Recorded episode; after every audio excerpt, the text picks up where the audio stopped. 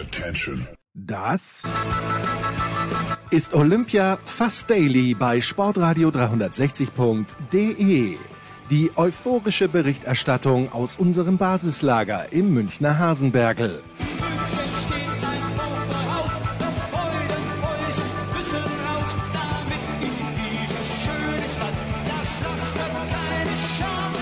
Rasende Abfahrer in Garmisch.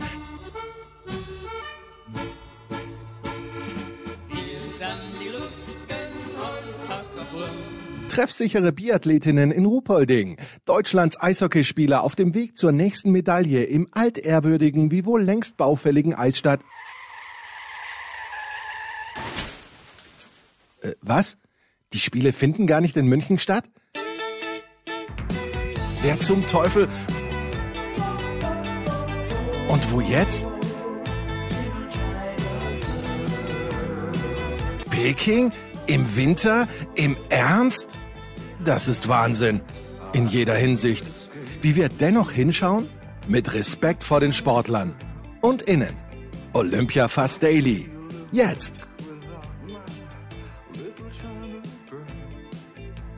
Better late than never. Gleich sprechen wir mit Kaiser, ganz spät in der chinesischen Nacht. Äh, also wie hat der Tag heute angefangen mit dem Real Life des zweiten Slalom-Durchganges? Äh, also ich kann nicht so früh aufstehen, ich bin alt, aber ich musste dann aufstehen, weil ich meinen Hund Gassi führen musste, habe das im Real Life angeschaut. Und äh, weiß bis jetzt noch nicht, was mit Manuel Feller passiert ist. Ich gehe mal davon aus, dass er rausgeflogen ist, irgendwann mal zu irgendeinem Zeitpunkt. Und habe dann den Sieg von Clément Noël noch gesehen. Völlig in Ordnung. Wieder mal. Der nächste Wettbewerb, wo es völlig in Ordnung geht, dass der Sieger, der dann Gold geholt hat, auch tatsächlich, ja, äh, der, was soll ich sagen, nach der Saison, Clément Noël, auch wenn es im Slalom bislang, glaube ich, sechs oder sieben verschiedene Sieger gegeben hat, Clément Noël ist der beste Slalomfahrer. Es ist ein absolutes Rätsel. Es ist absolut zufällig, dass der erst einen Slalom gewonnen hat, hat gewonnen vor Johannes Strolz und Sebastian Vossolewak. Vossolewak bin ich kein Fan. Von Strolz werde ich schon langsam zum Fan, weil das ist natürlich bockstark, dass er noch einmal die Konzentration findet, nach seinem Kombinationsgold hier Silber zu holen. Ja, schön. Jetzt hören wir mal von Kaiser und dann noch ein Wort zu Thomas Wagen. Ja, Herrschaften, äh, heute ein bisschen später, weil ähm, ja, es gab auch Aufnahmen für die Big Show, die man dann morgen hören wird, aber der große Sebastian Kaiser, es ist jetzt 1 Uhr 5 Uhr früh, 1 Uhr 5 Uhr früh, das ist nicht gerade 1 Uhr 5 früh bei Sebastian in Peking. Und Sebastian, aber du bist wahrscheinlich noch so voll Adrenalin, weil du natürlich gerade vom Shorttrack gekommen bist, wo deine neue Lieblingssportlerin Anna Kurnikova in ihrer zweiten Karriere, nein, ist natürlich nicht Anna Kurnikova, aber eine junge Deutsche, die du vor ein paar Tagen schon mal getroffen hast. Ich habe ehrlicherweise nicht gesehen, wie es gelaufen ist. Erzähl mal ein bisschen. Sei froh, dass du es nicht gesehen hast. Ah, um Gottes Willen, ja, okay, ja, okay. Ich, ich habe sie, ich habe sie auch ehrlicherweise das erste Mal schon 2014 äh, getroffen. Insofern kennen wir uns schon ein paar Jährchen vor ihren ersten Olympischen Spielen damals. Und ja, es war ein großes Drama. Sie ist äh, in ihrem ersten Lauf gleich rausgeflogen, weil sie eine Gegnerin behindert hat mhm. und damit einen Penalty bekommen hat und das heißt so gut wie Disqualifikation. Und da war es natürlich ein großes Tränendrama in in der Mixzone. Sie hat da einen richtigen Weinkrampf gekriegt und war natürlich ein Häuflein Elend und äh, in dem Moment wahrscheinlich die unglücklichste Sportlerin der Welt. Und ähm, das war, ja, das war, da musste, da musste man schon Mitgefühle haben, aber sie weiß auch, sie hat den Fehler gemacht und sie sagt auch selbst, das war richtig entschieden von der Jury, sie da praktisch äh, rauszunehmen und ja, dann ist sie wie gesagt die ähm, nächste Kurve dann sogar noch gestürzt, äh, hat sich, hat sich aber nichts getan zum Glück, aber der Sturz, der war dann für den äh, Wettbewerb an sich, also für ihren Wettbewerb eh irrelevant, weil die Szene, um die es ging, die war davor. Und äh, ja, schade, schade, schade.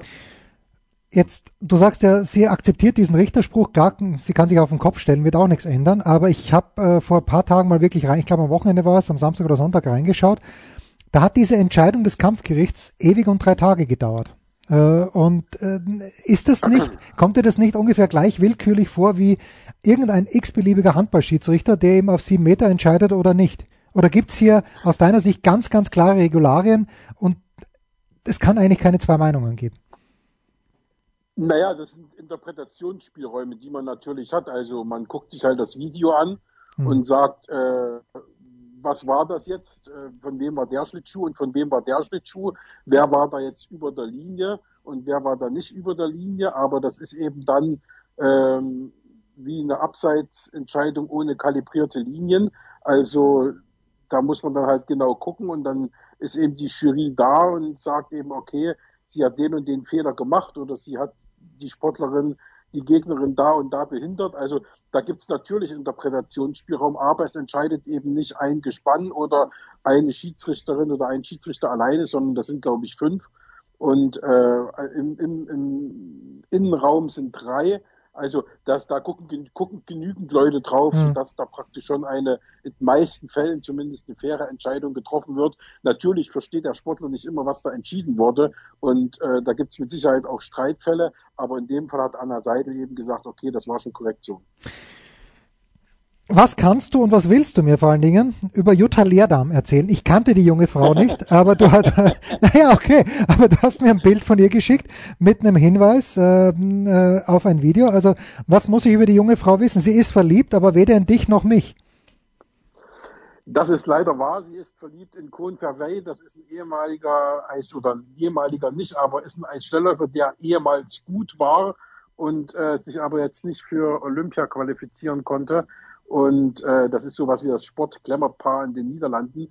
Und nein, ich hatte dir das nur geschickt, weil ähm, das Ganze eine lustige, so eine kleine lustige Begebenheit äh, sich zutrug. Ich habe den Kollegen vom Telegraph, mit dem ich befreundet bin, gezeigt, dass wir vor ein paar Tagen oder relativ schnell, als die Spiele begonnen haben, Jutta Leerdam relativ groß ähm, mit dem Instagram-Foto von, von, von, von sich in der Zeitung hatten auf der letzten Seite. Hm. Äh, war schon sehr gewagt, das Bild. Da sah sie also mit gespreizten Beinen auf einem Stuhl, wunderschön angezogen, also hatte was. Und, also nicht äh, mit ihrer Arbeitskleidung, das müssen wir festhalten. Das war, das war nicht, nicht ihre Arbeitskleidung. Ihrer, nicht mit ihrer Arbeitskleidung. Und da sagte mir der Kollege vom Telegraph, was ja auch eine Boulevardzeitung ist, ähm, boah, das könnten wir nicht machen, das ist viel zu sexistisch, das kriegen wir in den Niederlanden nicht hin. Das äh, dürfen wir nicht. Und äh, dann hat sich halt ergeben, dass das natürlich dann in der Redaktion Aufmerksamkeit erregt hat bei uns. Und die wollten dann einfach mal, nachdem sie das erste Mal gestartet ist, ein bisschen was über sie wissen. Und da haben wir eben bei Bild.de gibt's diese Olympia-News. Da lohnt sich immer mal reinzuschauen, weil es da wirklich tolle Geschichten gibt. Und eine davon war eben über Jutta Leerdam. Und äh, mein Kollege hat mich dann über sie ausgefragt. Ich habe ihm dann ein bisschen was erzählt. Und das haben wir natürlich untermalt mit Videos von ihr, äh, mit Bildern von ihr, mit Fotos und ähm, ja, ganz tolle Sachen. Und äh, das hat dann wiederum den Telegraph äh, auf den Plan gerufen, der dann bei uns anrief oder eine E-Mail geschrieben hat, könnten wir das Video haben. Und äh, das haben wir gemacht, haben, haben mich dann untertitelt und haben dann praktisch äh, das, was sie selbst nicht machen dürfen, haben sie dann praktisch uns machen lassen und sind dann auf fremden Arsch durchs Feuer geritten, wie man so schön sagt, und haben dann praktisch äh, gesagt, hier die Bildzeitung in Deutschland, die macht das über unsere Jutta Leerdam.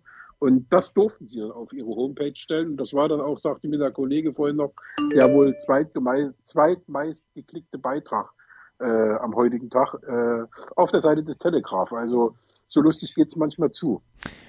Ja, gut. Also sie haben einfach euch zitiert dann und dann ist alles in Ordnung. Okay, I see. I ja, see. Sie, haben einfach, sie, haben, sie haben einfach das Video abge, uns abgenommen. Also ja, okay, ich ja. weiß nicht, ob sie es uns abgekauft haben oder ob wir es denen so gegeben haben, keine Ahnung, aber das, was sie nicht machen durften, haben sie gesagt, die anderen machen es, dann dürfen wir es nehmen. Also hm.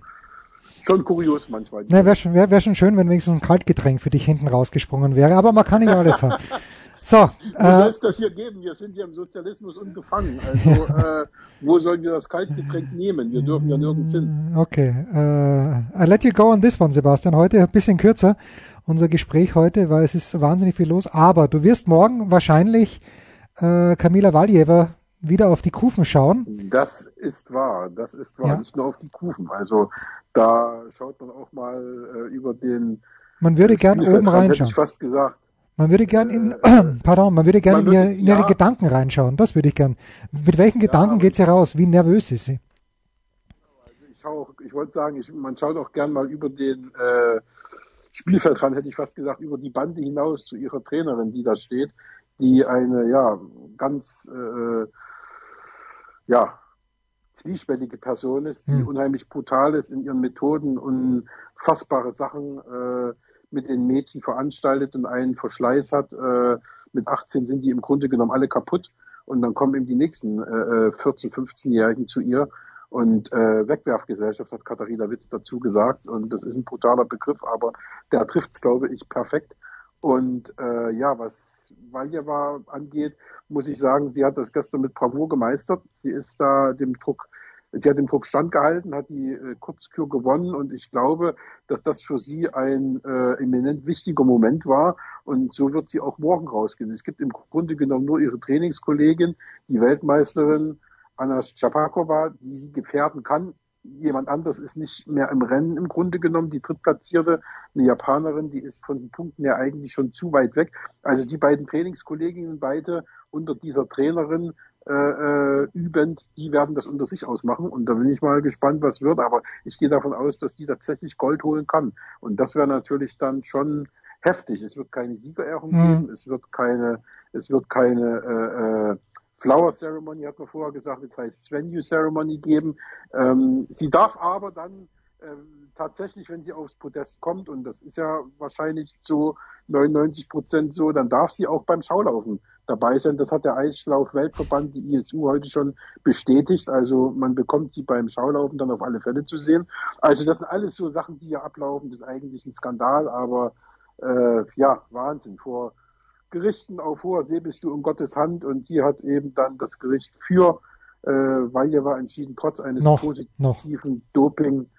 Befundes, naja, der nächste, der entscheiden muss, ist die ISU. Also die, der Kass ist jetzt erstmal raus. Also der äh, hat jetzt entschieden, was dieses Thema angeht und alles andere muss jetzt erstmal durch die äh, ISU-Gremien und wenn dann äh, Streitfälle auftauchen, dann äh, tritt der Kass wieder auf den Plan. Aber das wird jetzt äh, ewig dauern und alle werden auf ihre Medaillen warten müssen. Und das finde ich gerade auch für die, die jetzt Silber und Bronze gewonnen haben im Teamwettbewerb schon, finde ich das schon heftig. Also das ist das ist schade. Man nimmt denen die gesamten Emotionen und ja. äh, die gesamten olympischen Momente und das kann man auch nicht wieder gut machen, indem man sagt, wir werden euch würdig dann später ehren.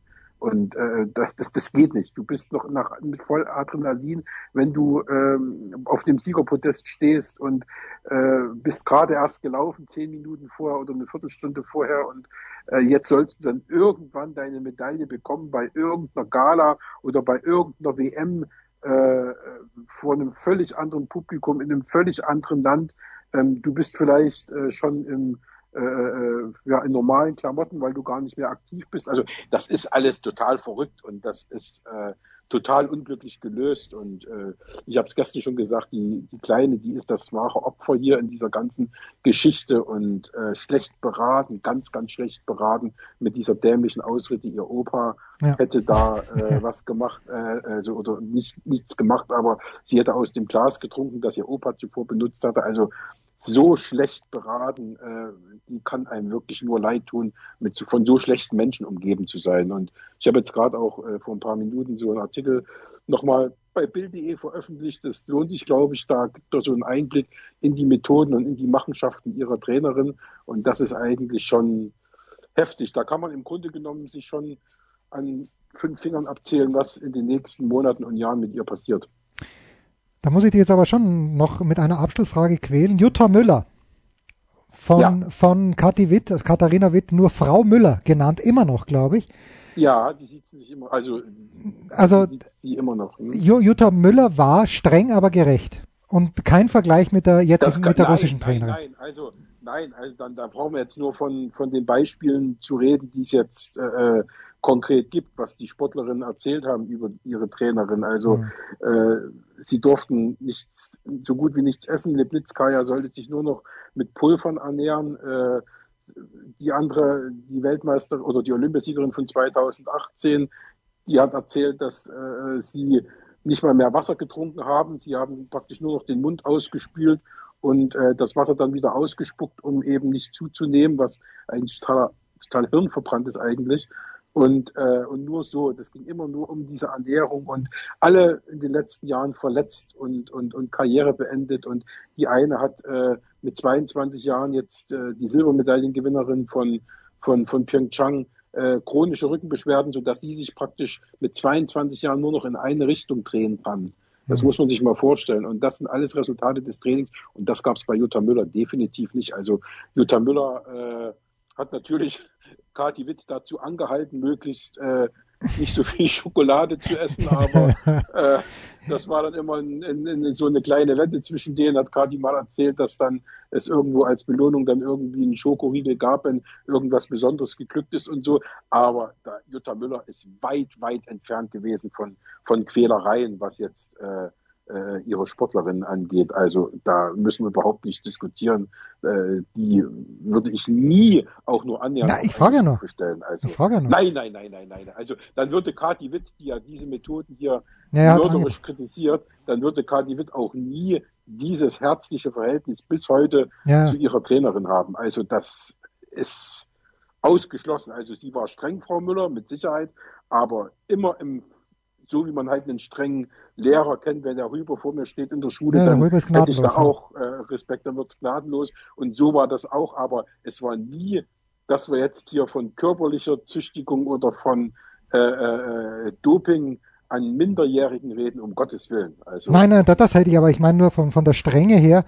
Aber ich finde es ja, ja, ich finde es ja auch nett. Also Kathi Witt hat äh, zu Beginn oder Mitte der Pandemie und ich, äh, wir sind schon fertig, Kaiser, aber hört bitte trotzdem zu, auf Facebook einfach nur mal einen Post gemacht, wo sie bisschen mehr, nicht bisschen mehr, sondern deutlich mehr Solidarität innerhalb der Gesellschaft gefordert hat. Und hat sie dann nur geschrieben, Frau Müller hat ja manchmal auch mit mir mitgehungert übers Wochenende.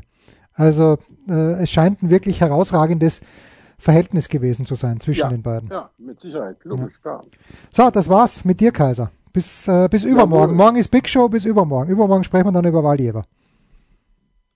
Ja, Thomas Wagner wollte ich noch kurz ansprechen. Also, morgen ja Big Show.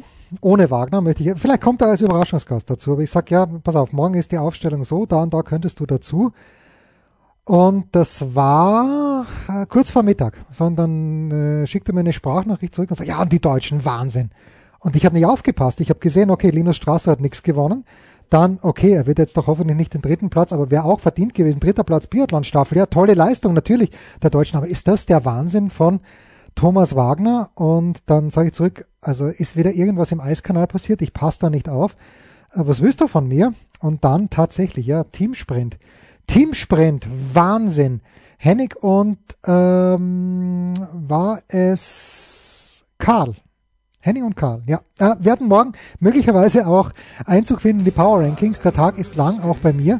Aber heute doch noch Olympia Day und morgen gibt es dann wieder eine, ich möchte sagen, ausgedehnte Big Show 547 ab 17 Uhr. Das war Olympia Fast Daily. Winterspiele in China. Mehr muss man nicht wissen. Wem das nicht reicht, jeden Donnerstag liefern wir ab 17 Uhr eine taufrische Big Show. Fast live und in Farbe bei sportradio360.de.